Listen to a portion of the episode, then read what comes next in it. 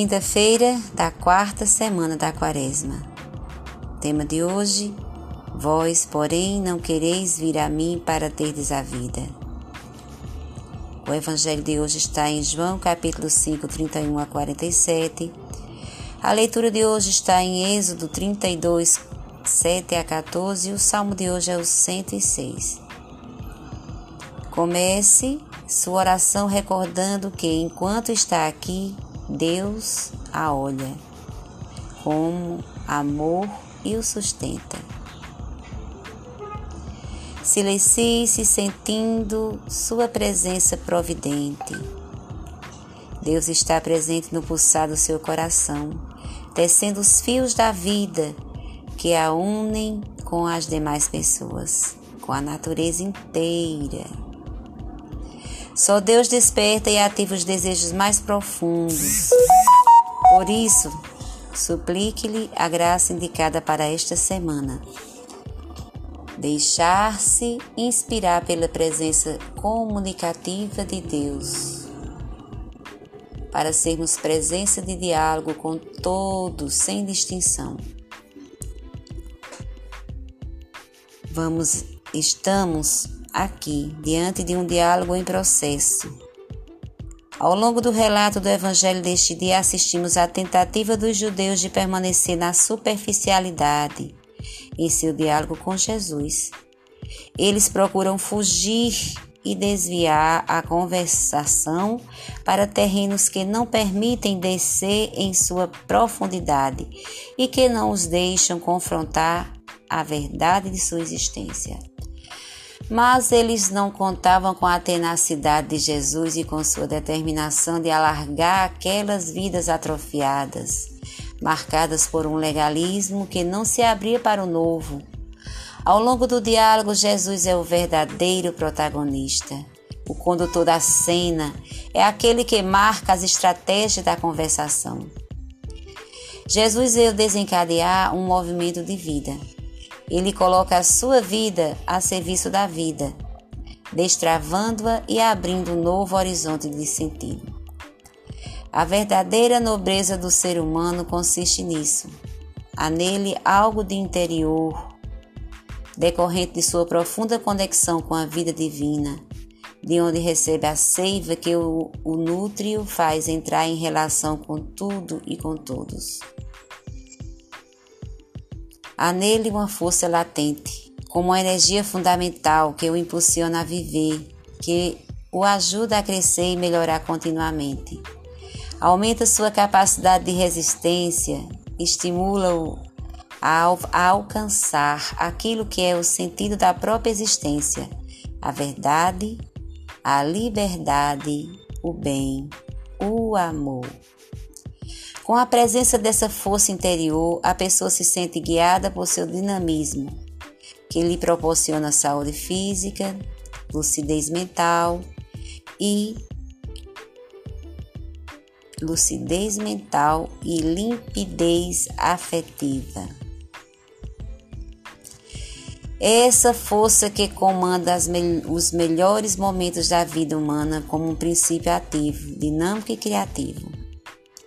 Tais forças primordiais, vitais, presentes nas diferentes etapas do crescimento, são essenciais ao ser humano, graças a quais ele se orienta diante dos, das solicitações da vida pessoal e da, das múltiplas escolhas.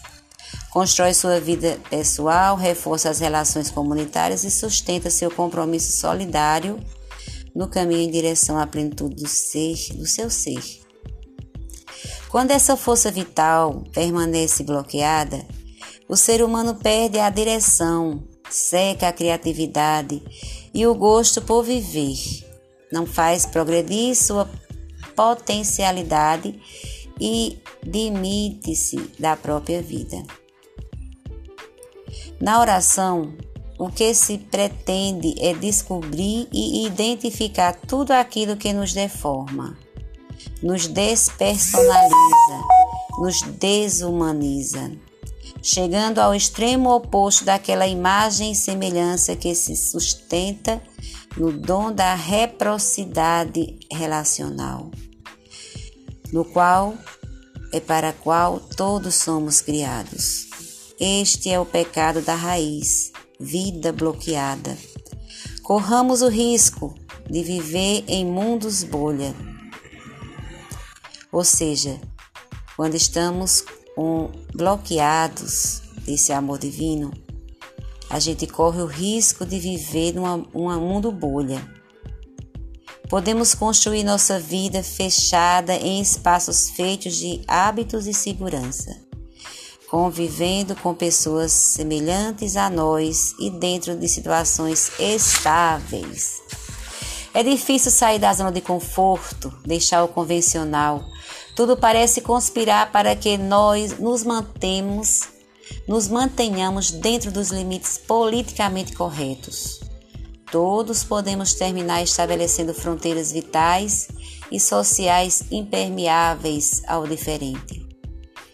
Se isso acontece, acabamos tendo perspectivas pequenas, visões atrofiadas e horizontes limitados, ignorando um mundo amplo complexo e cheios de surpresas. Isso implica abandonar a estreiteza de novos nossos projetos e deixar nosso coração bater no ritmo dos sofredores e excluídos, vítimas de desumanização de nossa sociedade. Agora, abra seu coração para acolher a palavra do Evangelho da liturgia de hoje. Deixe que a palavra ou seja, deixe que a luz da palavra desvele, tire o véu de sua interioridade e sua verdadeira identidade possa se revelar. Da leitura do texto revelado à leitura de si mesmo. Este é o movimento da oração.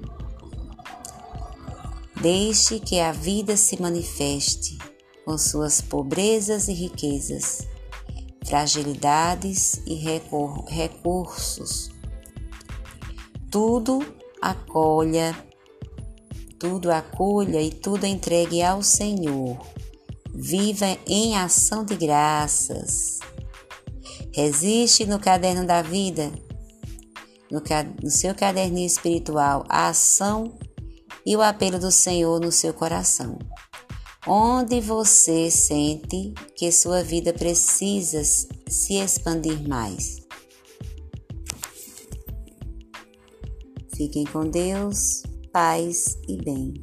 Saúde física, saúde mental, saúde emocional, saúde espiritual, harmonia familiar. Paz e bem.